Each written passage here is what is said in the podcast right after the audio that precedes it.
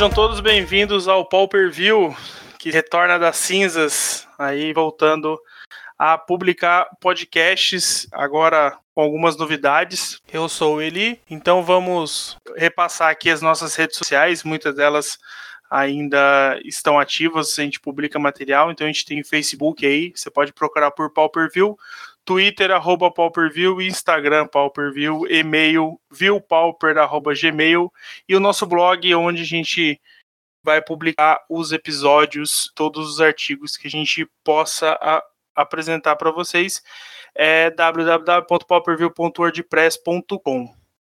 Bom, a gente teve várias mudanças aí nesse, nesse período e hoje eu quero apresentar dois dos novos integrantes aí do nosso projeto. Em primeiro lugar, eu vou apresentar o Joe, nosso querido amigo Jonathan Jensen. Fala, Joe.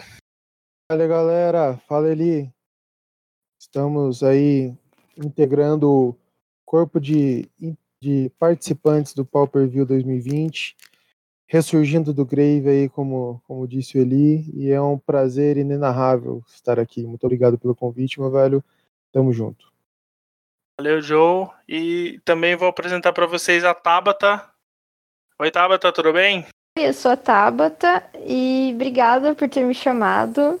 E vamos aí, bola para frente, retomar esse projeto. Isso aí. O projeto ele vai contar com quatro pessoas, tá? A gente tá o integrante que ainda falta é o Gutenberg.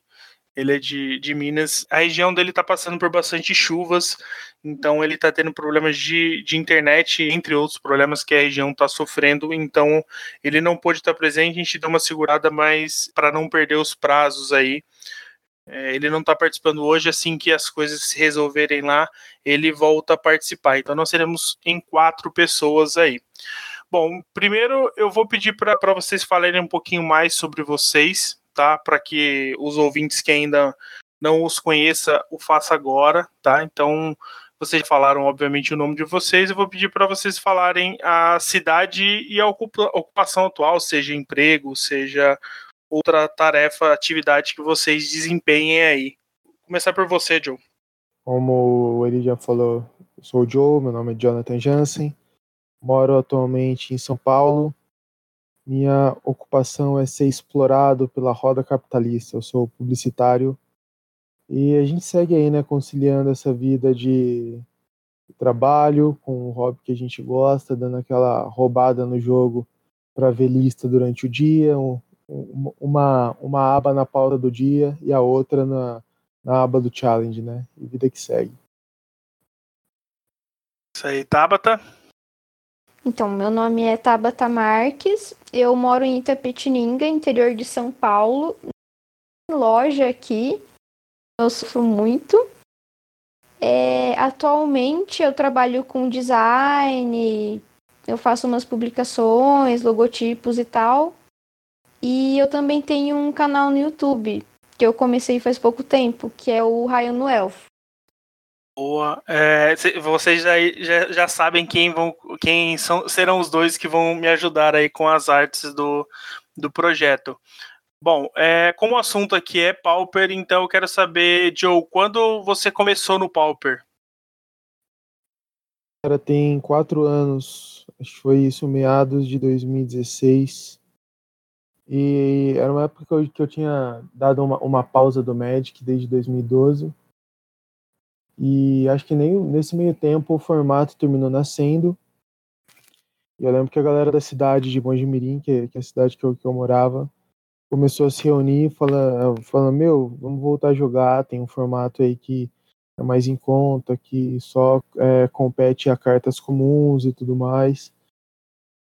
E aí terminei entrando meio que para sentir, desde então foi uma uma vibe incrível, né? Um, um amor à primeira vista, é, que junto ali tinha o lance de movimentar toda uma molecada, uma galera que tinha parado de jogar. E aí retomamos, né, meu?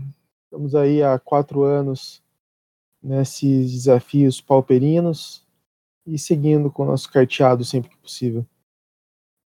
Aí, Tabata, e você? Lá por 2014, é, eu conversei com meu namorado, ele falou sobre o jogo. E aí eu fui procurar na internet, eu achei o Magic Origins, que é o Magic Online antigo, meio zoado, tipo uma arena muito piorado. E é o aí Magic eu Duels, né? joguei... É o Duels, esse mesmo, o Duels. O Origins acho que era a edição, né? Uhum, atual isso. lá. E aí eu joguei lá, eu fiquei, nossa, é um joguinho online, que legal, né? Eu não sabia que tinha as cartinhas de verdade.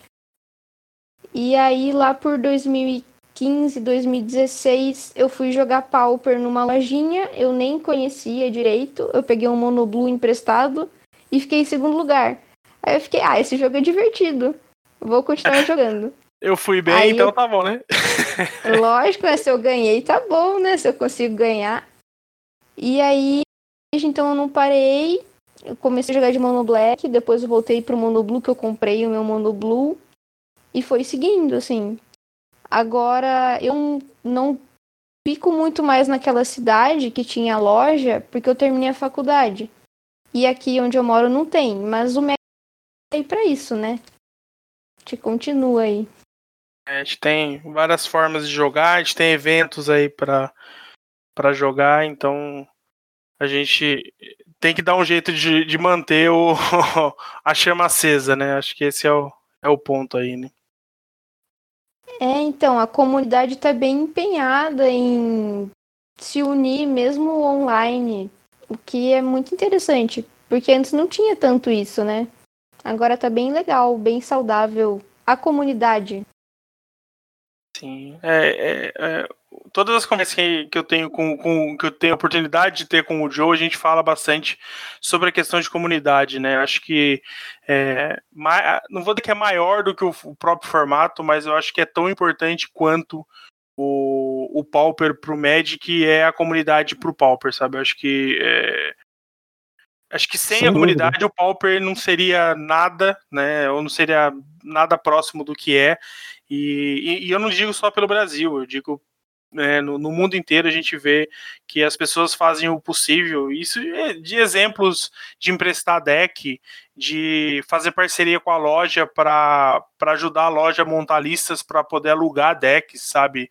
Emprestar carta, doar carta, sabe? Eu acho que tem N exemplos aí de coisas que a comunidade faz em prol do, do formato, né? Sem contar que aquilo, quantas amizades a gente já construiu através de, de campeonatos e do Pauper. E, e muitas vezes é, é exatamente o que tu disse, velho. A gente vai para um GP e jogar termina sendo secundário. É, eu acho que pro, pro Pauper o, o Gathering é tão ou mais importante que o próprio jogo. Eu acho que essa é a, a tradução do que eu sinto hoje quando a gente pode se encontrar. Ah, nós três, por exemplo, é, qual a chance na vida de a gente se encontrar estando em cidades é, distantes aí e sem profissão ou parente ou qualquer outra similaridade que possa fazer com que o, o- a gente se encontre, né? E estamos aí conversando e, e sempre presente aí no, no, no WhatsApp da vida, né? Em total. Totalmente. E pra galera que, que tem dificuldade em acompanhar o, o formato no dia a dia, eu vou dar uma dica aí, ó. Reza a lenda que tem o tal de Pau Per View voltando. Já fica de olho? É verdade, estamos aí na, de volta na parada de sucesso. Bom, nós somos a equipe aí que vamos é, tocar à frente o projeto daqui para frente.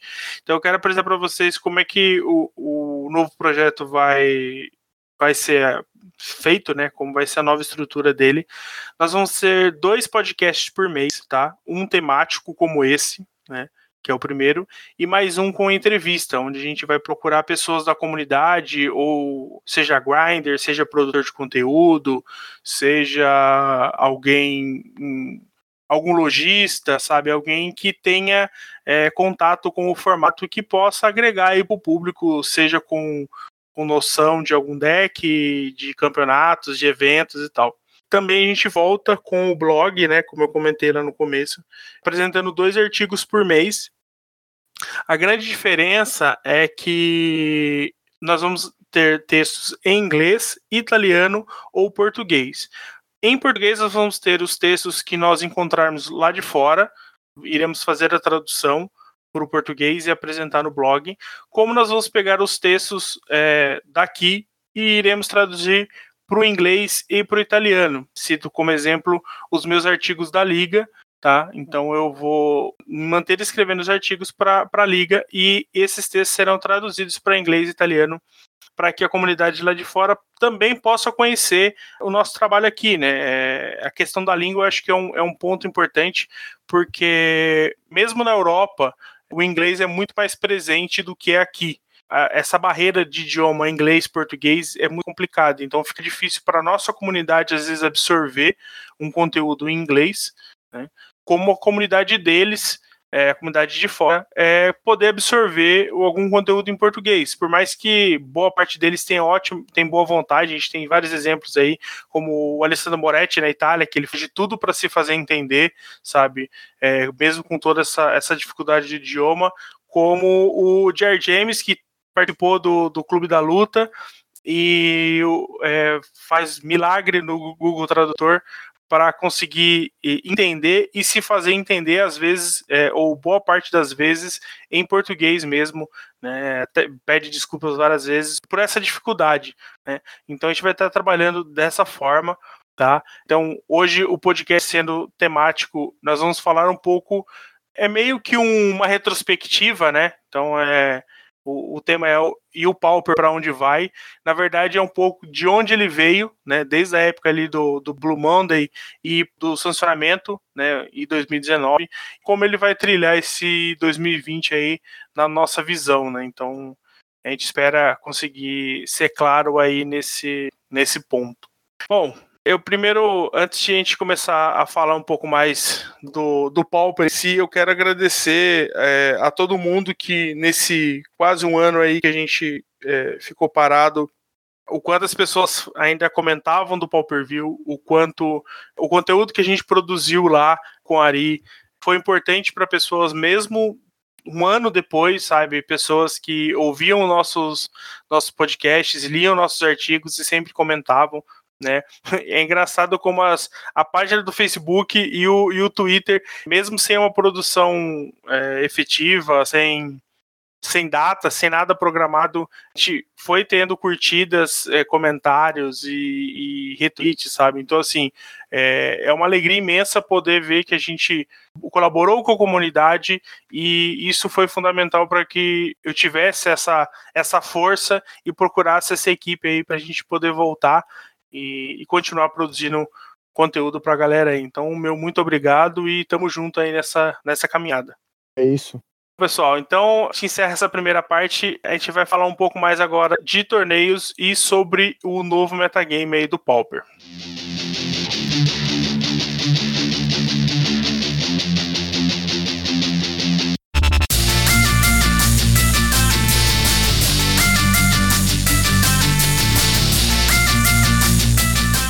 Antes de falar propriamente sobre o metagame, eu queria fazer só um pequeno parênteses aqui, principalmente pela questão de nomenclaturas, né? Então, quando a gente vai avaliar aí os, os metagames do MOL, por exemplo, a gente vê algumas, alguns nomes diferentes, né? Antes a gente só tinha basicamente challenge, de vez em quando a gente via o, os playoffs e tal. Então, eu só queria fazer um, um resumo simples aqui para dizer como as coisas mudaram um pouquinho, tá? Então, para ajudar a gente se entender e estar tá falando a, a mesma língua, tá? Então, a, a Wizards ela mudou o sistema dela no mall, então você, quando você joga alguma liga, você pode ganhar um qualifier point, né? É, que na época você tinha, ele era chamado pelo nome do formato. Então você tinha o, o Qualifier Point do Pauper, do Modern, do Legacy, etc. Agora você só tem o Qualifier Points, que eles chamam é, resumidamente aí de QP. E esse QP é, você pode usar para qualquer formato. Né? Então você não se limita a ganhar um, um evento do Pauper e não poder usar ele no limitado, por exemplo. Né?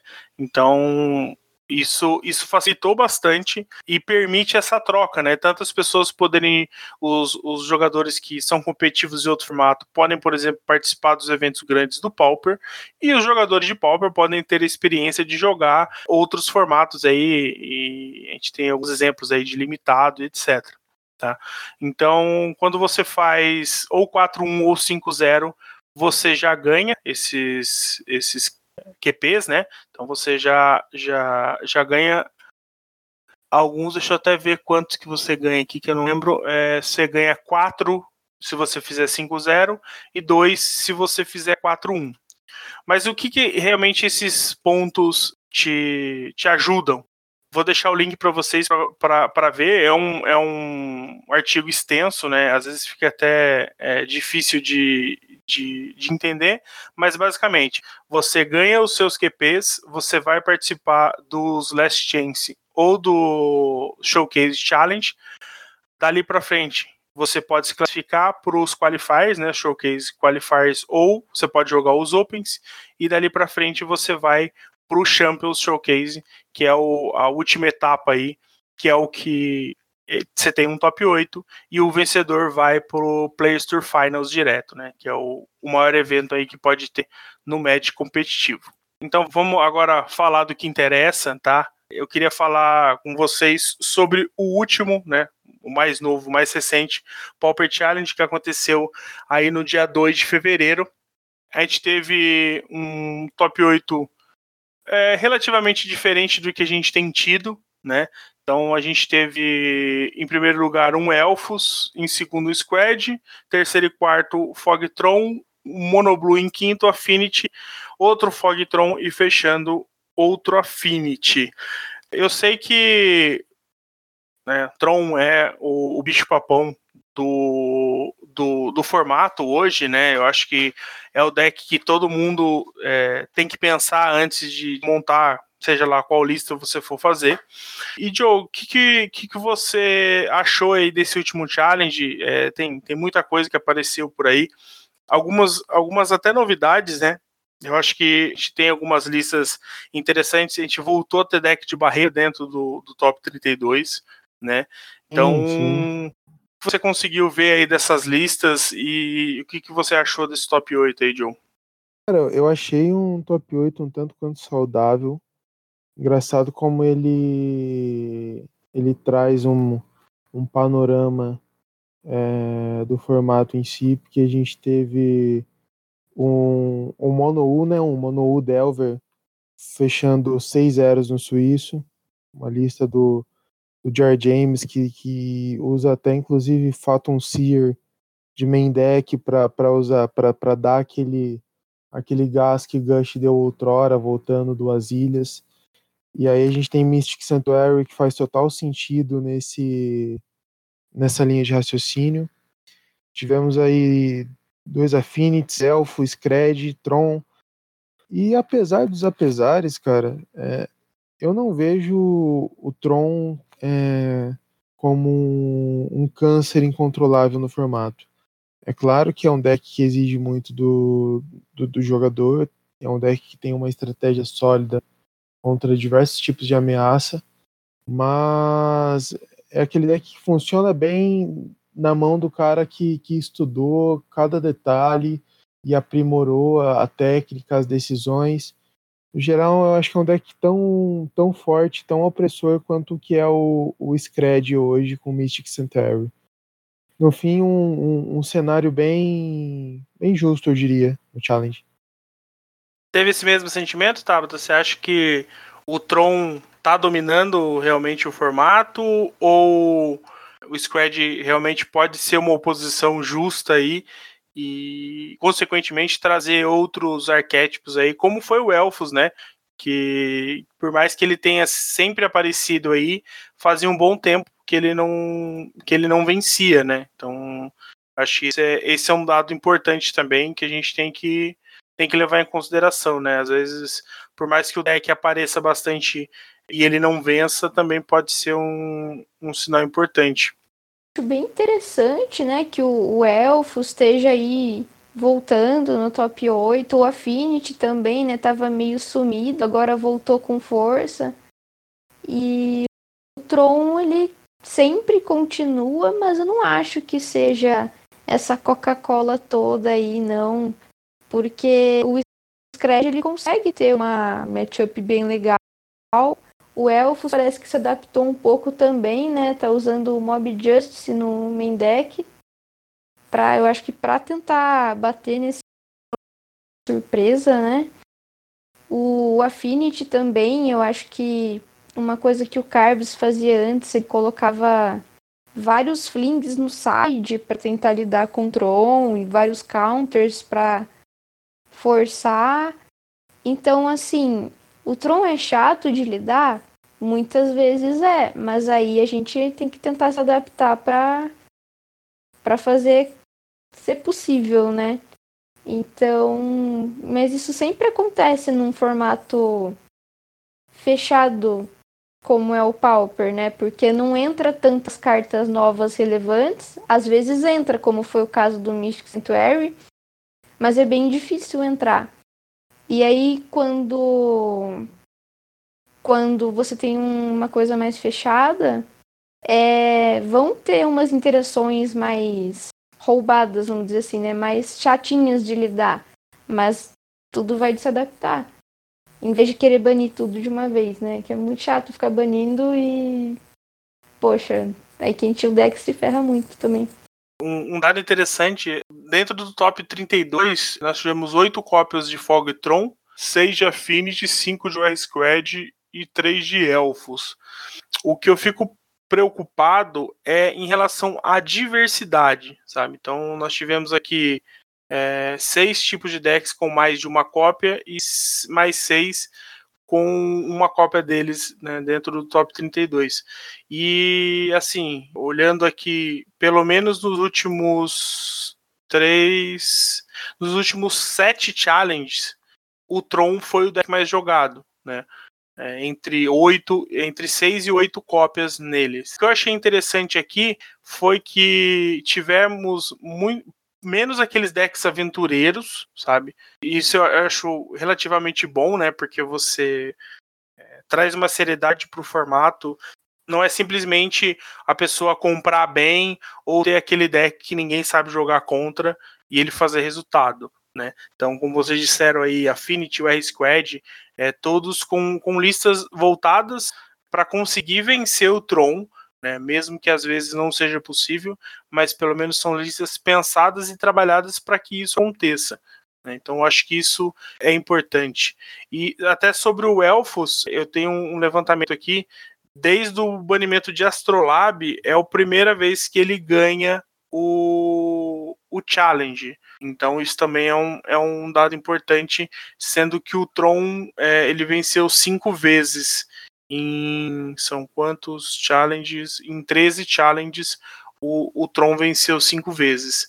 Então acho que o Tron realmente é um deck é, equilibrado, acho que essa é a palavra. Fica difícil dizer se o Tron overpower ou não, né? Eu acho que ele tem muitas ferramentas, né? A base de mana favorece ele, ele tem várias formas de corrigir e buscar cartas. Né? Mas eu acho que até pelas pessoas que a gente conhece, que estão ali no, no, no grind mesmo, é, você vê que o Tron não tem surpresas mais, todo mundo sabe como é que joga contra. Né? Então eu acho que é, é importante que isso fique né, para as pessoas e que elas entendam que assim é, Tron pode ser banido? Pode, pode ser banido alguma peça, né? Várias pessoas pedem N coisa aí, a gente vai se aprofundar isso é, mais nos próximos episódios. até quero trazer um tema para falar exclusivamente sobre o Tron, porque exige né, isso. Até o Heavy Meta fez um. O Portelada fez um episódio com o Igor é, só sobre Tron, né, falando um pouco mais sobre o deck, trazendo um primer aí, e eu acho que é importante a gente é, destroçar realmente o, o, o, Tron, né, dar essa esmiuçada em como é que ele funciona, para a gente saber se ele, se ele é realmente imbatível ou não, né, Joe? É, você estava comentando que você começou a jogar com ele agora, mas assim, você tem no currículo muitas partidas contra também, né? Sim, demais, demais. E é muito daquilo que a gente estava falando sobre a mentalidade de, de para pilotar determinados tipos de deck. eu que joguei durante muito tempo de Tribe, é, de fato, a, a, gente aprende a, a, a, a discutir probabilidades, a saber o que é que você tem que buscar, em que horário para conseguir contornar as ameaças na mesa impor o seu plano de jogo. E o Tron faz isso com duas vezes mais facilidade do que eu conseguia fazer jogando de Tribe. Além dele te dar uma gama de recursos que permite que você responda é, praticamente todo o as ameaças do, do formato é, tutorando recursos ou dando o lock de, de, de, fase de combate, ou até mesmo dando lock com, com flicker e barreira, e voltando land para mão, e voltando bounce lands para mão. Então, eu acho que ele, ele, é um deck muito muito sólido. Acho que é, é esse, é, esse é o melhor termo até, viu, Eli? É um deck muito sólido para quem está disposto a aprender essa ciência que é o Tron hoje. Acho que realmente é, a gente precisa entender melhor como é que o, o, deck funciona, né? Eu acho que é importante que a gente discuta sobre isso, né? É, e a gente entenda se, se realmente ele é um deck fora da curva ou, ou no geral ele é um deck muito bom e que as pessoas talvez ainda não, não saibam é, como enfrentar. É, eu falei aí de, de vitórias em challenge, né? O, o Tron também é recordista em, em termos de top 8, né? Então ele tem mais de 32 cópias nos últimos challenges, né? Desde aí do, do banimento do Astrolabe, que é, que é um marco, né? Eu acho que é importante a gente pensar nessa última mudança de metagame, é, mudança forçada né, de metagame, para a gente poder contabilizar isso aí. E assim, é, o Burn, por exemplo, foi um deck que apareceu bastante para poder é, combater esse primeiro momento aí, sem nenhum trocadilho, né? O fogo do, do, do aparecimento do Tron. Mas o que me preocupa talvez os números né, do, do Tron possam estar começando a, a fugir um pouquinho, né? Eu separei aqui os últimos, é, o, os cinco melhores decks aí que a gente tem com base no MOL, obviamente. Então a gente tem o Tron é, com quase 17% do, do, do metagame, tá? Em segundo lugar, o Horus Bully com 11,5% o Squad com praticamente 11, quase um empate técnico aí, o Burn em quarto com aproximadamente 10% e o Boros Monarca em quinto com 7,5. É, se a gente reparar no, nos últimos challenges, a Affinity também começou a, a subir bastante, ele estava muito sumido. Só que a Affinity é aquele caso, né? Quando você tem muitas copas de um, de um Affinity num, numa semana, na outra todo mundo tá com quatro gorila no side e realmente fica complicado de você enfrentar, né? O, é um deck que ele sofre muito de, às vezes até hate por tabela, né? Então, por exemplo, Elfos usa o Glifo Sabotage, tá, tá ali para pegar qualquer coisa, para você pegar Tron, para você pegar Auras, para você pegar Affinity, inclusive, sabe? Então, acho que ele pega muito desse, desse side, porque praticamente todos os decks têm, têm side, né? Então fica fácil de, de você conseguir sidear. Uma coisa que, que, eu, que eu acho que vale a pena comentar, Tabata, e talvez é, seja um ponto que esteja um pouco é, mudando esse, esse, esse predomínio do, do Tron, é o fato do R-Squad estar tá voltando a surgir, talvez com, com cópia de Delver e alguns não, né? Alguns um pouco mais é, mid-range, o outro ainda tentando uma pegada de tempo e tal. Você acha que o, o Squad realmente consegue voltar com força para tirar um pouco dessa soberania do Tron? Ah, com certeza, né? O Scred ele tá voltando com toda a força e o lock dele deixa muito possível ganhar Tron, né? É, entendendo bem como funciona a partida. Porque tudo gera em torno do card advantage, né? O Tron, ele tem a interação super mega apelona do Muldrifter com Ephemerate, que se você deixa resolver, tipo, fica muito complicado. O cara vai achar o deck inteiro dele, vai comprar seis cartas, quatro cartas que seja. Então você tem que saber o que fazer na partida. Não adianta você ter o melhor deck do mundo na sua mão que se você não souber usar ele, é, não, não vai ter muito. Mas tem que saber a, como fazer o side, como fazer a, a partida. O que, que você quer dentro de uma partida contra o Tron, né? Porque se tu não, não tem esse conhecimento, fica difícil mesmo. Eu vejo que muita gente já pega o Tron assim, putz, tô jogando uma liga. Aí eu vou contra um Tron. A pessoa já fica, nossa, o Tron, ai, eu já perdi. Nossa. Aí não dá, tipo, já desistiu antes de jogar, sabe? Tem que entender o negócio, sentar e estudar. Caramba, como que eu faço para ganhar disso? Será que o meu deck tem essa possibilidade? O que, que eu posso fazer para aumentar a minha chance? E aí tudo é possível. E com o Scred, muitas possibilidades também, né?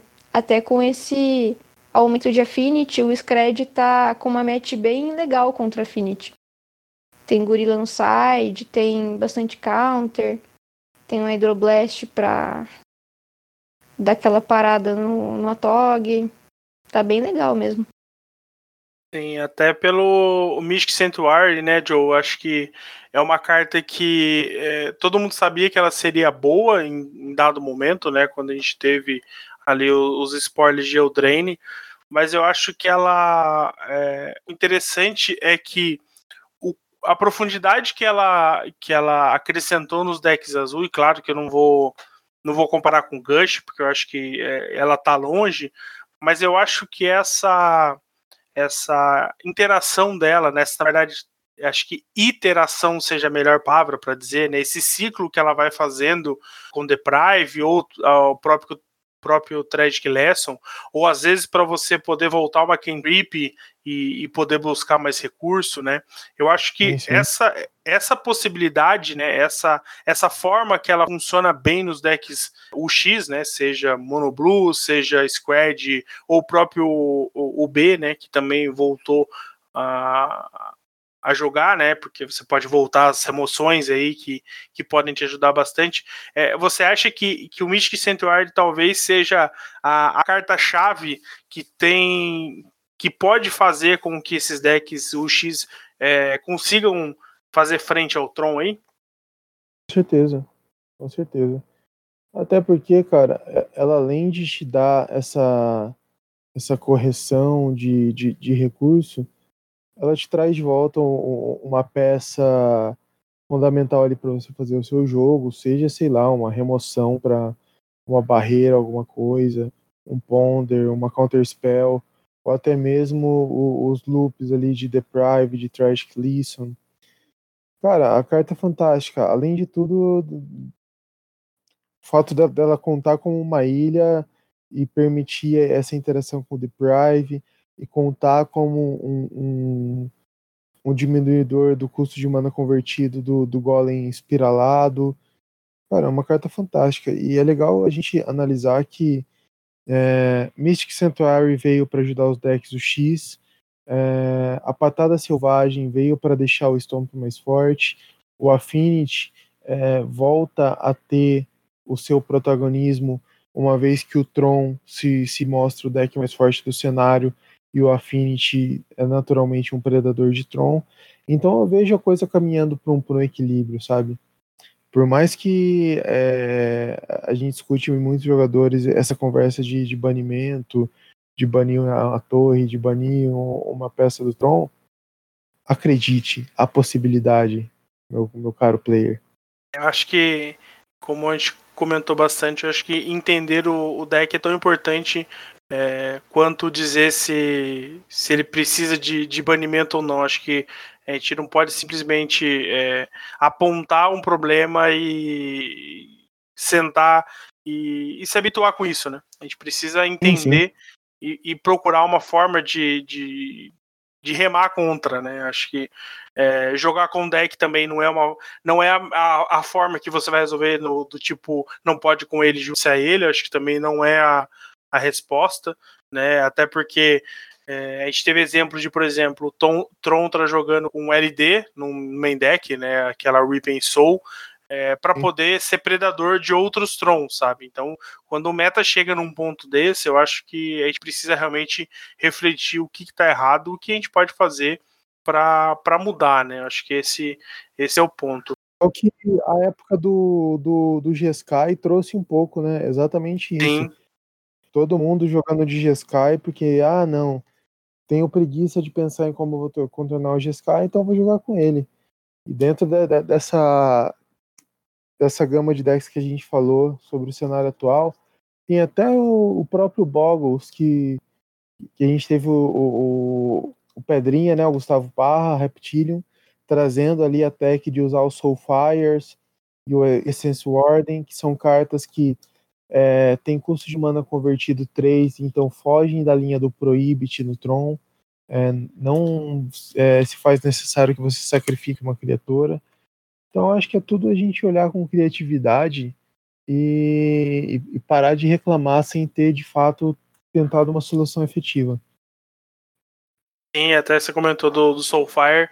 É interessante porque, por mais que ele possa ser anulado por, por Hydroblast, o, o Tron não vai subir a Hydroblast só por causa dele, né? Então fica mais difícil para o Tron anular. E aí realmente o Prohibit vai, ele vai ter que pagar quatro manas, o que às vezes é, é, pouco, é um pouco mais difícil, porque normalmente deixa-se poucas manas, né? Para poder aproveitar bastante. E talvez você tenha uma mana do Fog ali, talvez, né? Mana para poder só dar um Flicker, um Ephemerate ali. Então é bem contado no Tron quanto esses decks muito all-in, né? Então realmente complica. E como você comentou, né? Do Essence Harvest, é uma carta preta também, é, ela foge aí de, de, de Pyre e Adro, e, e é Sorcerer, né? Então também foge Exato. de Dispel, o que acaba é, complicando bastante, né? Então, é, diferente do Fling, que era uma tech muito usada, é, é, interessante porque ambas você, se tudo der errado e ela não fizer efeito, você ainda tem sua criatura,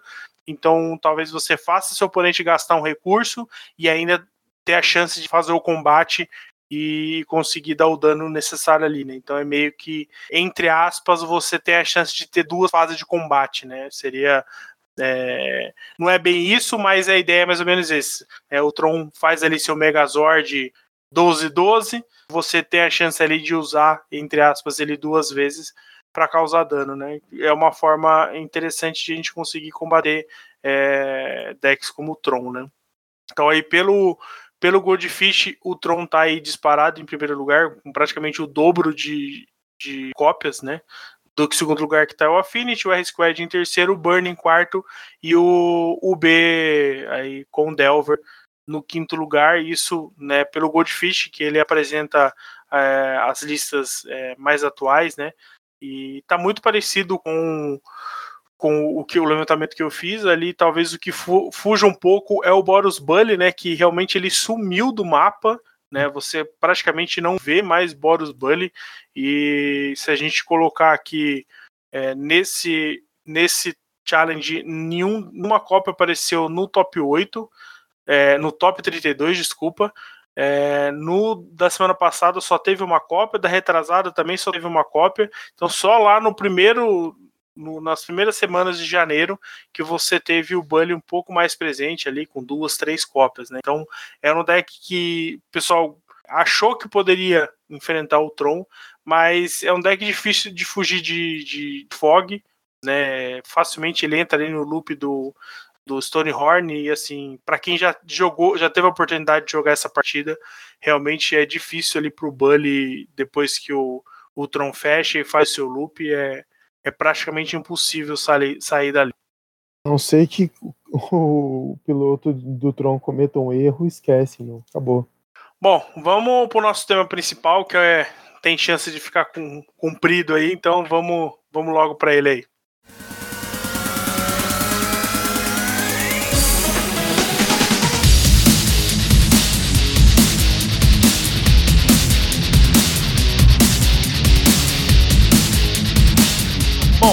Bom, 2019 foi bem movimentado aí pro, pro Pauper, né? Eu acho que é inegável a quantidade de coisas que aconteceram, tantas boas quanto ruins.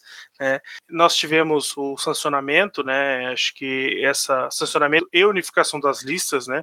Que eu acho que uma coisa não poderia vir sem a outra e ele veio de forma completa e realmente é, trouxe um, um vento fresco aí para a gente esperar por novas, novos horizontes aí para o formato. Mas junto com tudo isso, nós tivemos uma série de banimentos aí que realmente é, impactaram diretamente no formato, né? Aí a Blue Monday com o banimento de Itaxian Probe, Daisy e, e, e Gush, né? Que não vou dizer que pegou a gente de surpresa, porque desde o final de 2018 a gente já comentava bastante sobre isso, o, B1 Drops, depois Two Drops, e, e a forma como ele se estabeleceu no, no, formato. Até por isso que a gente conversa bastante sobre o Tron, porque acho que em, em termos de números, né, Joe, o, o Tron tá bem parecido com o que o, o B-Drops teve no, no, ano passado, né? É, as duas versões. Mas assim, como é que você vê esse ano de 2019, tanto os prós quanto, quanto os contras aí pro, pro Pauper? É, sobre, voltando um tópico que é sobre o lance do, do Tron e o cenário do B, eu acho que tá longe de, de ser de trazer a predominância que o B já teve. É, hoje a gente tem recursos mais igualitários na, na, na, na, na Color Pie do Pauper, então acho que dificilmente vá demandar algum tipo de atitude brusca, posso estar enganado. Mas eu vejo esse ano como um ano muito muito próspero para o Pauper em si. É, no ano passado, como você mesmo comentou, a gente teve o lance do sancionamento e veio até no momento que a gente discutia, mas não tinha nenhuma informação, é, nenhuma previsão concreta sobre isso. E, poxa, eu achei fantástico. Acho que isso traz é, uma, um incentivo para toda a comunidade estar presente em torneios, acompanhar o formato, trazer um olhar de criatividade na hora de buildar o deck. É, e a gente vê também incentivo de lojas e até mesmo do, do, dos próprios classificatórios Latam, que embora tragam é, finais em outros formatos, dão margem para que outros players venham experimentar o Pauper e tentar a vaga do Latam através do Pauper. Num primeiro momento eu tinha achado isso um tanto quanto é, ruim, mas depois que eu parei um pouco e analisei, eu acho isso muito interessante. Porque traz é, jogadores que têm uma outra postura para o formato, e isso eu falo em questão de postura de jogo mesmo, não de comportamento. E são coisas que faz com que o formato cresça. Ações positivas esse ano a gente tem aí o GP agora em março. É, temos aí o anúncio da mudança de, do, do, do formato que o, que o Nacional vai trazer. E, paralelo a isso, lojas que estão organizando paralelos, torneios maiores e fomentando o cenário junto da produção de conteúdo. E vários amigos nossos estão aí com projetos legais. Tô bem otimista. E você, Tabata, como é que você avalia esse ano de de 2019, né? Acho que várias mudanças aconteceram. Como é que você viu a evolução do, do, do, formato, né? Como é que você viu as coisas acontecendo aí? Como é que, como é que você é, participou aí do formato? Então, eu não tenho ido muito em loja, eu acompanho mais pelos grupos, né? E eu vejo que a comunidade ela tá bem unida, o pessoal tá muito animado, né? Até o Pau Per View voltando agora. É, fazendo uma wiki, a Wikipédia, uma wiki do, do Pauper agora, para reunir as informações num lugar só, para não ter que ficar pesquisando tudo. E eu acho que tá bem promissor, ao mesmo tempo que o Pauper, por, por ele ser, não sei, meio fechadinho assim, é, não tem entrado tanta gente nova quanto poderia entrar. É, a gente pode ver nos grupos que dificilmente a gente vê novatos ingressando nos grupos. Por algum motivo. Então, eu acho que tem essa dualidade, assim, ele tá bem saudável, eu acho que a comunidade ela tá muito acolhedora, mas a gente precisa trazer novos players pro formato para manter ele cada vez mais vivo. Embora tenha sido sancionado, é, não vejo tanta entrada. Não sei qual a percepção de vocês sobre isso. O que, que vocês acham? É, eu, eu, eu, compartilho bastante da sua visão em relação à, à perspectiva de, de, novos jogadores. Eu acho que é, o meu posicionamento, por exemplo, como, como produtor de conteúdo, é fazer com que as pessoas entendam um pouco mais do formato. Né? Eu acho que eu procuro, tenho procurado explicar o formato de uma forma que as pessoas com, com os olhos de outros formatos possam é, entender melhor qual é o funcionamento do Pauper, porque assim, é, o fato do, do Pauper ser um formato por raridade é, é, tanto quanto bizarro como quanto interessante, sabe?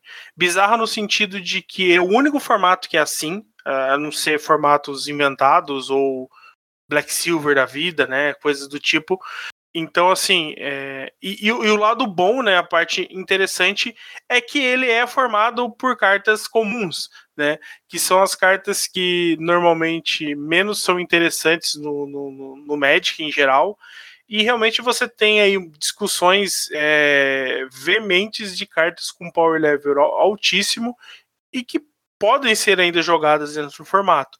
Né? Então, acho que o, o fato de você ter uma pessoa que talvez jogue Legacy, por exemplo, e, e possa jogar Pauper, porque ele pode usar contra Spell, ele pode usar Ponder Preordain, sabe? Ele podia até pouco tempo usar Gush. Então, assim, é, ele pode fazer uma combinação de, de jogo que agrada o estilo de jogo dele. Da mesma forma. Só que aí a gente tem no outro, no outra ponta o Standard, por exemplo, que, que tem similaridade quase zero em relação ao Pauper. Então você tem o Arena, você tem cartas com power level é, interessantes, você tem Planaltas, etc. E assim, para você falar para uma pessoa, ah, não monta um T2 ruim e vem jogar um. Monta um deck Tire 1 do Pauper. A chance de acontecer isso é muito pequena hoje. Sabe? Então acho que. E se a gente for avaliar friamente, se ela montasse o Torino do Paulo, talvez ela se divertiria, divertiria mais.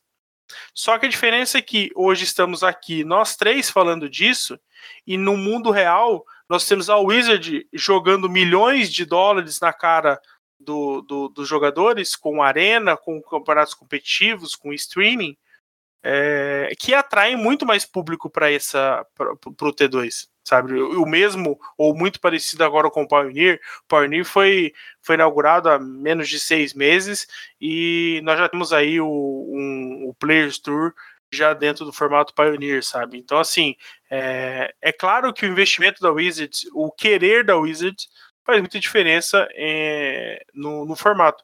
Mas eu acho que o fato de a gente estar tá fechado é, não significa que o formato em si esteja fechado. Eu acho que nós somos uma comunidade bem unida. Eu acho que o fechado a gente poderia substituir por unido para que a gente mostre a força que a gente tem como comunidade. Só que talvez isso, né, o fato de a gente é, ter esse grupo, não sei, talvez isso possa é, é, impactar de forma negativa em outras pessoas, não sei. É uma coisa que a gente sempre falou foi que o Pauper talvez seria um ótimo formato de entrada, né, Joe? É, eu acho que as pessoas que estão começando a jogar, quer comprar as primeiras cartas, é, poderiam se interessar pelo, pelo, pelo Pauper, talvez ao Wizards fazer algum produto relacionado a isso, né, ajudar de alguma forma. Você acha que de alguma forma a, a comunidade hoje impacta negativamente nessa essa atração de novos, dessa captação de jogadores novos? Eu acho que o lance do, de fomentar a, a, entrada de pessoas para o formato é, é, algo que vem veio naturalmente conforme, conforme a gente comentou um pouco antes com o fato do sancionamento de, de dar um pouco mais de visibilidade, de permitir que jogadores de outros formatos disputem vagas de acesso para campeonatos importantes através do Pauper. E eu, eu não tenho essa impressão do, do formato ser tão fechado. Eu acho que o Magic, no geral, tá, tá tendo é, novas adesões através do Arena. Então, as pessoas que têm, têm começado a jogar através do Arena não necessariamente têm é, ali um contato IRL, ou então não tem um, a, a iniciativa de procurar uma loja é, e descobrir que, que naquela loja está rolando um formato que só compete a cartas comuns e de repente o cara começou no, no, no Arena esses dias. Então eu vejo que há uma volta aí nesse processo que de fato inviabiliza que essas novas as adesões ao Magic, que muitas acontecem hoje através do Arena, traga jogadores para o Pauper. A forma que eu vejo mais clara de, de ocorrer é de fato através de nós jogadores, através de comunidades de players, que é o que a gente é, faz muito no interior, que é a gente se junta, é, o pessoal organiza os, os, os campeonatos, os classificatórios nacionais, porque lá na cidade não tem loja, e dá ali a, a sua média de 12 players, 15 players, 8, todo mundo consegue jogar, e a partir disso a gente sempre é, fomenta trazer alguém novo para aprender, empresta decks e tudo mais. Acho que o papel da Wizard foi, foi feito, foi, foi o sancionamento. Eu acho muito difícil que saia um produto voltado para o Pauper, mas a, a partir da, da, da adição de Mystic Sanctuary, por exemplo, a gente já vê que há uma preocupação para que a, a engenharia de, de, cartas traga coisas relevantes para a realidade comum. E eu, eu, acho que é muito um trabalho de formiguinha que cabe a nós. Acho que o, o papel da Wizard está sendo bem feito e é a gente que tem que, que de fato levantar uma, uma legião para lutar essa batalha. É até um, um, ponto interessante, né, que você comentou aí sobre o Mystic Sanctuary. Eu acho que, de certa forma, o Wizards é, entendeu que as cartas do T2 é, precisam, de certa forma, colaborar com o Pauper, né, porque é, é, difícil você conseguir lançar um produto específico, você não vai lançar uma edição, um Pauper Masters, né, não, a chance disso acontecer é próxima a zero, sabe, então é, você conseguir lançar algumas cartas de T2. Eu lembro de uma entrevista que o Gavin Verhey deu para o Professor e, e, ele comentou que próximo ali de uns de umas, eu não lembro se ele falou 5% ou ele falou 5 cartas, eu não lembro exatamente qual a quantidade que ele falou, mas ele comentou de que o Pauper estaria é, sendo é, levado em consideração de alguma forma para as coleções do T2. Ah, vou fazer essa carta para o Pauper. Não, não é assim que ele pensa. Ele vai pensar: essa carta aqui é boa para o limitado. Olha, mas se a gente fizer tal coisa, ela pode ser boa para o Pauper também. Ela pode adicionar alguma coisa. Então, assim, por exemplo, a gente vê o Mythic Sanctuary. É, por mais que ele esteja jogando no Modern, é, ele foi testado em listas do, do Legacy, se não me engano, também.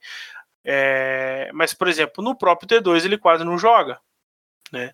Então você vê que realmente tem um dedinho aí, tem, tem uma, uma certa influência é, da, da Wizards, é, aliás, das pessoas que pensam nos formatos na hora de, de fazer a coleção. E, e o, Tabata, é, se a gente for fazer traçar um paralelo aí, então a gente tem é, poucas cartas sendo adicionadas é, ao T2, é, do T2 né, para o Pauper ao contrário do que, por exemplo, a gente teve em Modern Horizons, né, que foi uma, uma coleção problema, né, a gente teve casos aí de, é, nós temos o caso do Rogak, né, que foi um exemplo claro ali de, de carta quebrada, nós temos cartas muito fortes, é, como Urza, Force of Negation, são cartas que são amplamente utilizadas é, nos formatos que elas são válidas, e a gente tem o, o, o exemplo claro do Arcos Astrolabe, né? Que foi uma carta que é, é, bagunçou o formato durante os meses que ela foi disponível, é, até o banimento dela em outubro, se não me engano. E, e você acha que é, mais produtos desse tipo, né, que, que tragam reprints ou cartas novas para o Pauper de, de, nível um pouco mais alto, é, sejam mais interessantes do que talvez dar uma encorpada nas cartas do T2 e, por exemplo, trazer mais é, cartas como o Trade Inspector, né? Que é uma carta que não é tão antiga assim, mas é uma das melhores adições que a gente é, tem de edições do T2, como a gente tem o Gitur Lava Runner, que você estava comentando antes, a gente tem o Skewer the Critics, né? Que entrou por Burn também. Então, assim, acho que assim, é possível você criar cartas pro, pro T2 que sejam adicionadas pro, pro Pauper de uma maneira é, que realmente é, faça diferença aí no, no metagame? O que, que você acha sobre isso aí? Eu acho possível que seja entrem bastante cartas relevantes para o formato, mas são cartas que elas vão agregar geralmente em mecânicas que já existem dentro do Pauper. Porque gente tem os decks que eles ficam ali sempre na, sei lá, na primeira página do MTG Goldfish, por exemplo porque são os Death to Beat, né? Eles são os que estão bombando aí e são mais competitivos, né? Quando a gente fala de competitividade dentro do Pauper, é, você vai ver poucos decks novos, que nem tem um deck de barreiras que entrou no top 32 do Challenge porque o cara insistiu em ir com a barreira lá mas é bem raro a gente ver essas é, interações novas, entendeu?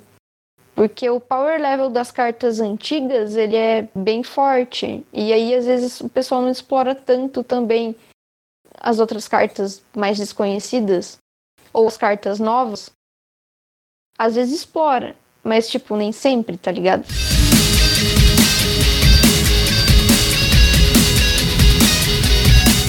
Ô, Joe, seguindo até nessa, nessa linha que a, que a Tabata é, colocou, eu acho importante a gente entender que o Pauper é um formato inexplorado. Né? Eu acho que, é, vamos citar esse exemplo do deck de barreiras, não tem nenhuma carta nova. Talvez lead da Stampede, né? Não lembro se a lista usa, é, usa lead, mas assim, é, você vê que é, tem tantas cartas e tantas combinações de cartas que são pouco exploradas no formato. Ah, vão ganhar de Tron, vão ganhar de Squad? Não sei, eu acho que é possível você explorar isso e criar formas para que o deck corresponda, né, de uma forma mais competitiva. Mas você também fica com esse sentimento de que o Pauper precisa, às vezes, de, de, de mais é, pessoas, mais olhos, realmente mãos hábeis para realmente transformar esse potencial, às vezes, oculto que o formato tem? Sem dúvida, porque até na, quando surgiu o, o próprio o R-Scred, ele surgiu em uma época que todas as cartas disponíveis na, na, na, lista dele ali, na lista que fez sucesso, já estavam no formato há um tempo. E assim como, sei lá, o próprio Heroic mesmo é, quando surgiu do nada toda a, a, a base de herói que já estava meio que ali presente.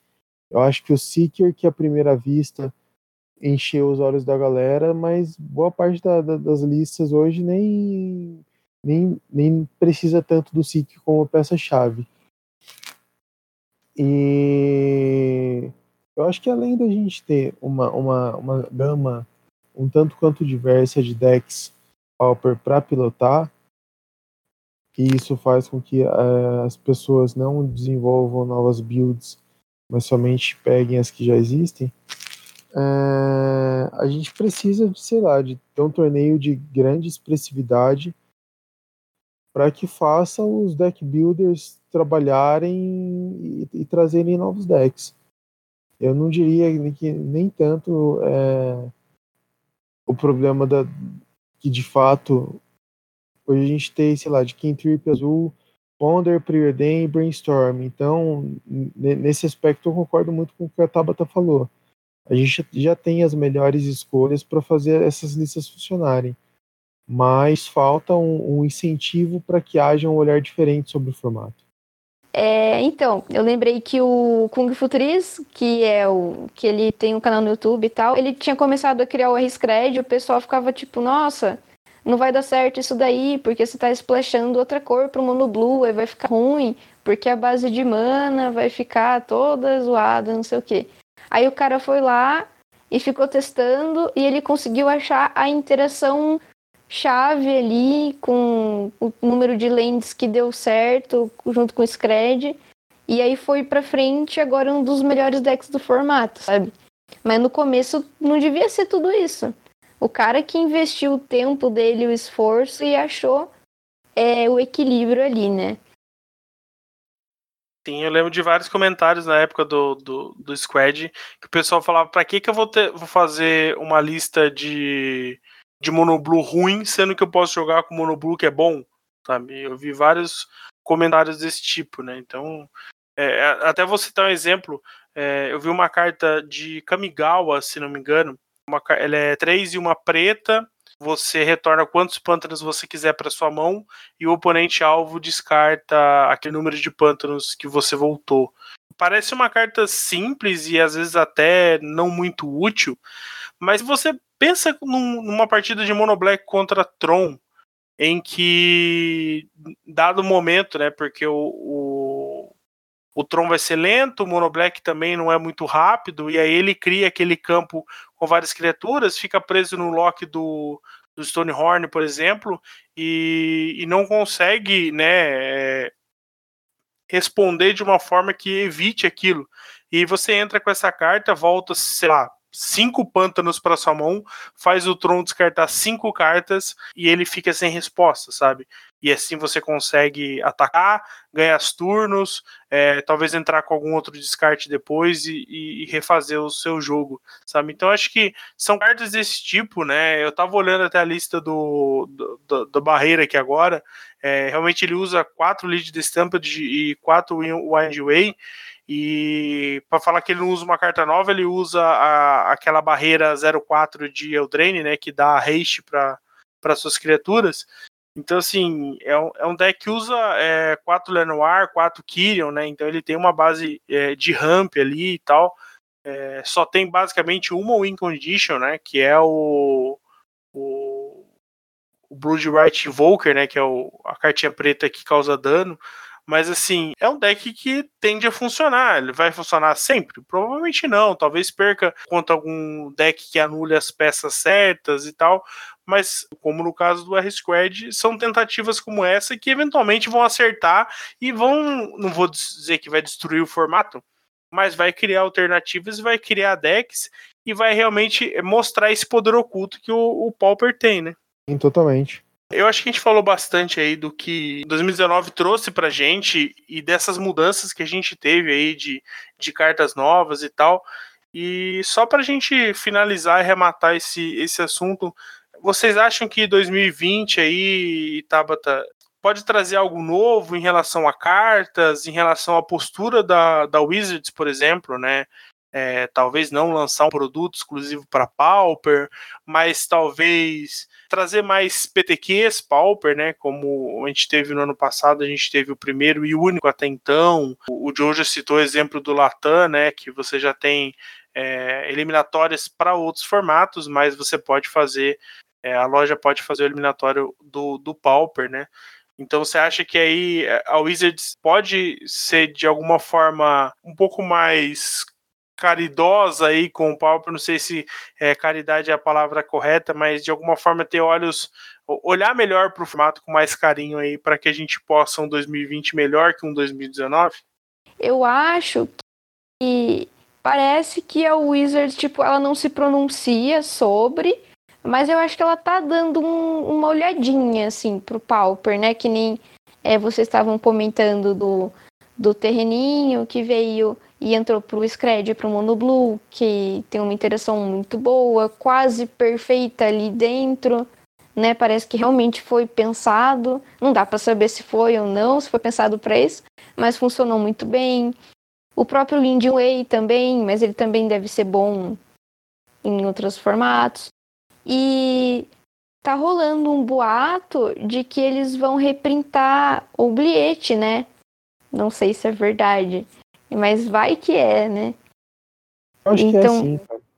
Sim, então dá para ver que talvez esteja assim um olharzinho ali discreto, sabe? Aquele olharzinho de canto ali, mas que tá, tá acontecendo, assim. Até o, o Maro comentou, né? Ele respondeu oficialmente em relação ao o Obliette, né? Ele deu umas desculpas esfarrapadas porque que, por exemplo, o Obliette não saiu inteiros, né? Sendo que tinha essa temática de encantamentos e tal. Mas ele acabou respondendo de que eles conseguiram arrumar uma maneira para que o Oblight pudesse ser, ser reprintado, só que ele disse que seria num produto num produto que viria a sequência, né? Um produto que, que tá, vindo, tá vindo aí. O que eu achei interessante é ele dizer um produto e não um set, o que me faz pensar que provavelmente o Oblight vai ser reprintado em algum produto de Commander do ano desse ano, né? Que a gente vai ter uma infinidade aí de produtos, né? Commander Legends, né? Tem é, Commander que vai ser draftável, né? Então a gente tem uma infinidade de produtos aí, então me leva a crer que o Obliette vai ser reprintado aí em algo desse tipo. O que não necessariamente seja ruim, né, Joe? Acho que Commander, Commander nos trouxe Ash Barrens, por exemplo, né? E algumas outras cartas que são úteis. E eu acho que, por mais que não seja o foco, é uma forma, talvez, de você trazer reprints, reprints funcionais, talvez, ou cartas que afetem pouco o, o jogo do, pro Commander, mas possa ser muito útil aí pro, pro Pauper, até porque a infinidade de produtos que a gente vai ter de Commander tem grande chance de você precisar e completar cartas, não, não tendo só reprint, e sim cartas novas, o que pode favorecer o Pauper, né? Sim, com certeza. Com certeza. Além de que, é... eu acho que essas adições vão continuar saindo aí de uma forma orgânica nas coleções vigentes do T2. É esses produtos, é, conforme você mesmo já disse, é, já trouxeram muitas coisas interessantes pro, pro Pauper, já baratearam carta que era absurdamente cara. E seja mesmo até o próprio Modern, Modern Horizons que trouxe Battle Squid em um preço acessível para a galera, sabe? Então, é, eu, eu duvido muito que a Wizard vai fazer um grande avanço em relação ao formato. É, como ainda é uma fonte de renda, ela vai sim fomentar recursos para que o formato evolua, para que as builds se tornem mais interessantes, porque a partir do momento que, é, digamos que o formato se estabiliza da forma que está hoje, chega uma hora que a gente enjoa de jogar com as mesmas cartas, contra os mesmos decks, contra tendo a mesma postura. Então, acho que esse lance de entrar carta e sair carta, ele ajuda a que, por mais que traga pequenas mudanças, é, ou, ou melhor, mudanças sutis para a mecânica do jogo, dá a gente aquela sensação de que a coisa está mudando, está evoluindo, está se desenvolvendo. E chegou uma época de da, da, da Blue Monday da Blue Monday não, do, um pouco depois ainda, quando foi o G-Sky dominante com o Astrolab, cara, não aguentava mais jogar porque era sempre mais o mesmo, os mesmos decks, a mesma forma de jogar, e eu na época tava jogando de Snowboggles e Tribe, falo, putz, parece que o formato tá, tá morrendo e é por, por repetição, por repetição de padrões. Realmente a gente, a gente quer um 2020 aí melhor do que 2019 foi. Eu acho que tem muita coisa que pode ser corrigida, que tá fácil de ser corrigida, de que não, não necessita de muita energia aí para poder fazer. Bom, acho que o, o tema era mais ou menos esse. Acho que ele é bem subjetivo, a gente pode ir para várias linhas, mas a gente, a gente conseguiu falar bastante sobre isso. Então vamos, vamos para a parte final do programa aí. Isso, roda a vinheta.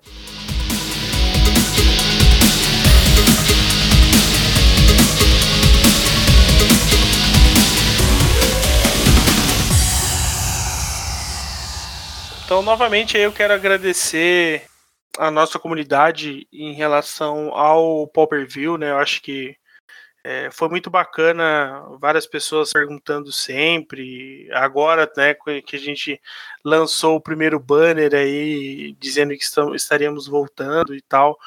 É, foi muito bacana e, e, participar dessa comunidade é para mim é ótimo, sabe? É fantástico é, tá aí no meio novamente e poder contribuir de alguma forma nessa nessa fase final também acho interessante a gente recomendar algumas coisas aí. Então a gente vamos fazer um jabazinho interno e vamos pedir para para Tabata falar um pouquinho do, dessa fase nova de desse começo, né, de, de trabalho que ela está fazendo aí com a produção de vídeo. É, eu acho que é importante que isso continue acontecendo, né? Eu acho que quanto mais a gente puder fazer, mais tem chance de outras pessoas estarem vendo, o que vai atrair mais, mais pessoas para o Pauper. E eu acho que também é importante a gente frisar sobre a presença feminina na produção de conteúdo. Eu não conheço nenhuma mulher que esteja participando de podcast de Magic no Brasil. Então a Tabata está sendo a pioneira aí, fazendo a sua estreia aí no, no Pauper View.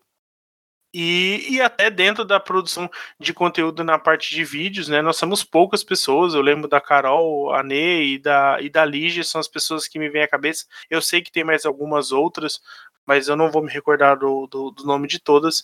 Mas eu acho que é importante também, né? O Magic não é, não é pelo contrário, o Magic não pode ser só um jogo para os homens. Eu acho que a presença feminina tem aumentado, a, a preocupação de fazer com que as lojas possam ter o mínimo de condições para abrigar um, uma mulher, se ter um banheiro feminino, né? Eu acho que são coisas que a gente que, que é importante a gente, a gente comentar, até deixei anotado aqui para lembrar um episódio do, do, do Mona Delver, né, com a Ari, um abraço para Ari novamente, que o Joe fala sobre o respeito da, da comunidade e, e sobre, é, sobre ambientes tóxicos, né? O quanto às vezes os próprios jogadores fazem com que as mulheres se sintam é, desconfortáveis no ambiente do Magic, né? Então acho que é importante, Tabata, que, que você possa continuar, possa continuar é, é, seu trabalho no, no, com seus vídeos, possa continuar participando do, do, do Pop View e, e, mostrar que realmente o Magic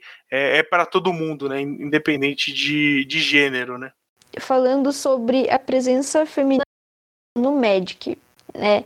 Como você falou, tem poucas produtoras de conteúdo, até tem, como a Caronê e a Carolzinha, que agora foi contratada pela Wizards e tal. Tem uma nova que tá fazendo live na Twitch também, que ela é trans, ela é da comunidade LGBT++. E, assim, aos poucos está acontecendo essa integração, né? É... Tive muito problema com a comunidade Pauper. É, nos grupos de Pauper do WhatsApp, eu sou super bem recebida, ninguém me trata na verdade. Eu sou uma pessoa normal, como eu gosto de ser, porque eu sou uma pessoa normal mesmo, e eu gosto disso sabe? Não é porque eu sou uma garota que eu sei jogar menos ou que eu preciso ter uma atenção especial dentro do grupo, sabe? Tipo, os caras ficar correndo atrás. Não, cara, só fala normal comigo, porque eu também sou uma pessoa, entendeu? Eu acho isso muito importante, tratar com naturalidade é, quando tem uma garota lá, sabe? E nas lojas, quando eu ia em loja, eu nunca fui num torneio muito grande como mas eu sempre via uma preocupação do lojista em me receber bem. Então eu sempre se acontecesse alguma coisa chata dentro da loja, eu podia é, ter um diálogo e falar, olha, aconteceu isso, isso, isso, não gostei. Você pode resolver essa situação para mim? E ia ser entendeu? E se não resolver isso também, eu não vou na loja, porque é, as pessoas têm que resolver os problemas quando eles acontecem. Mas eu nunca tive problema. Fora mijarem no vaso, mas os homens fazem isso mesmo às vezes, porque, enfim, né, fica ali bebendo a cervejinha e jogando Magic, não consegue mirar direito ali, mas não era por maldade, né? Então nunca tive. É, é falta de educação problema. genérica, não é falta de educação específica, né? Eu tô brincando. Mas. Mas nunca é tive muito verdade, problema.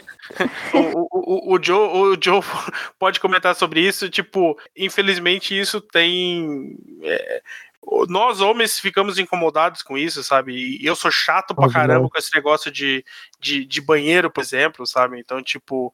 E e eu vou na loja que não, não é tão grande, mas assim, chega a ser ridículo quantas pessoas, hum, sabe?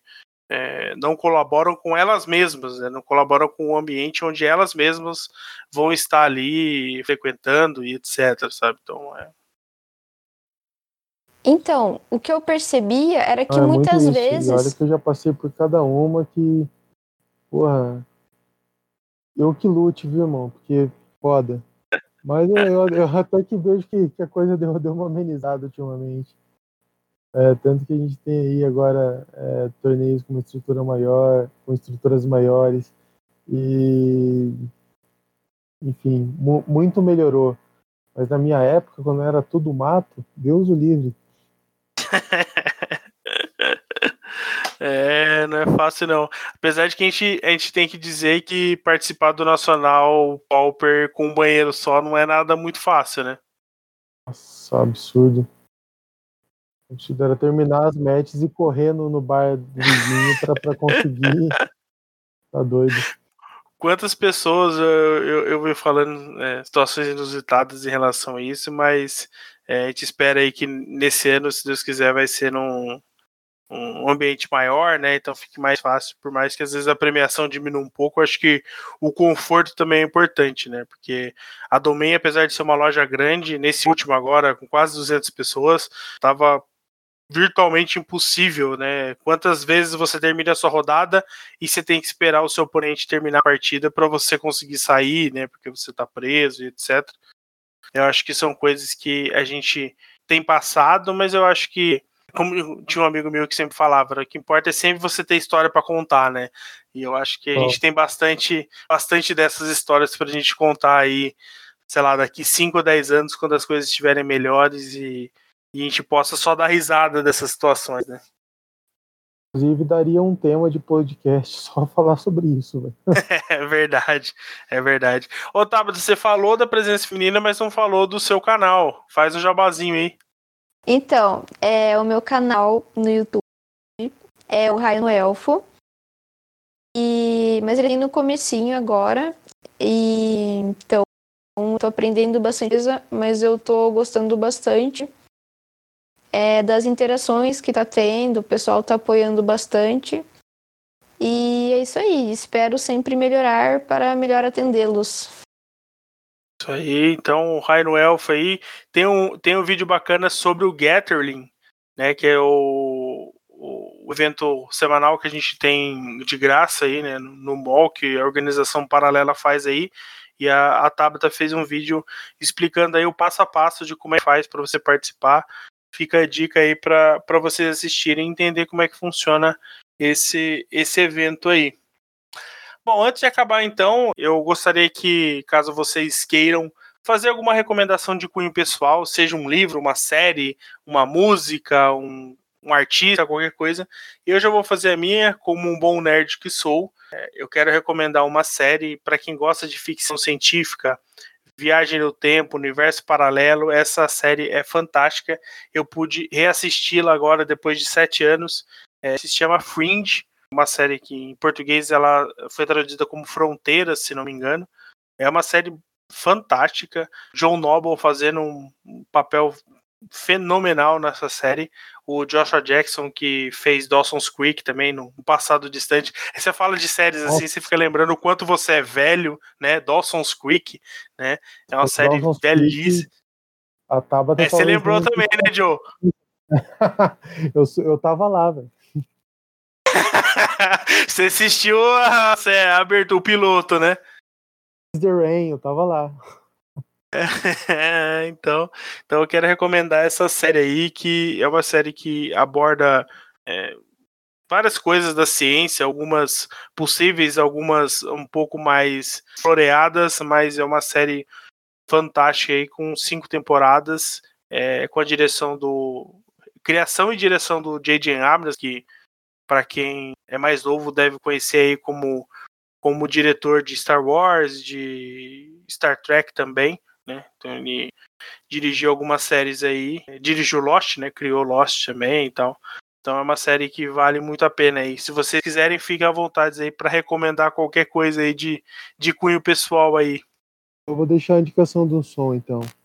Pra galera que gosta aí de um, de um soul funk clássico norte-americano, tem uma banda que eu passei, um duo que eu passei a ouvir há pouco tempo, é o Black Pumas, Indico Colors. Tem o play, sonzeira de qualidade.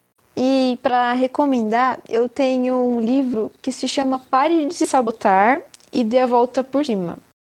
É um livro de desenvolvimento pessoal e ele te ajuda tanto na sua vida quanto no Magic, porque tu consegue é, perceber alguns erros que às vezes por causa da sua personalidade você comete, tanto na sua vida quanto no Magic. Então me ajudou bastante, porque eu sou muito teimosa. E aí eu percebi que é, não é tão legal às vezes, né? Às vezes tem que mudar para aprender alguma coisa nova. Então fica aí a indicação do livro Pare de se sabotar e dê a volta por cima. Ótimas indicações. A gente vai deixar o que que a gente encontrar de, de link para ficar fácil para quem quiser é, ouvir, é, ler, né? No caso, adquirir e poder assistir a série aí também. Bom, pessoal, por hoje é só. É, eu quero agradecer aí o, o Joe e a Tabata pela presença aí no, no, programa de hoje. Como eu comentei lá no, no começo, o Gutenberg é o nosso quarto elemento. É, não pôde participar ainda. Se, se tudo der certo, no próximo ele vem fazer a, a sua estreia. Então, como eu comentei, é, hoje é um episódio temático. O nosso próximo episódio será uma entrevista, né? E aí a Tabata volta para poder participar com a gente. É, a gente vai revezando as equipes aí até né, durante esses, esses próximos programas aí. Bom, é isso, pessoal. Eu agradeço vocês novamente, agradeço a participação de vocês e os ouvintes e um abraço e até a próxima. É isso, tamo junto. Valeu, galera. Isso aí, valeu, falou, até a próxima.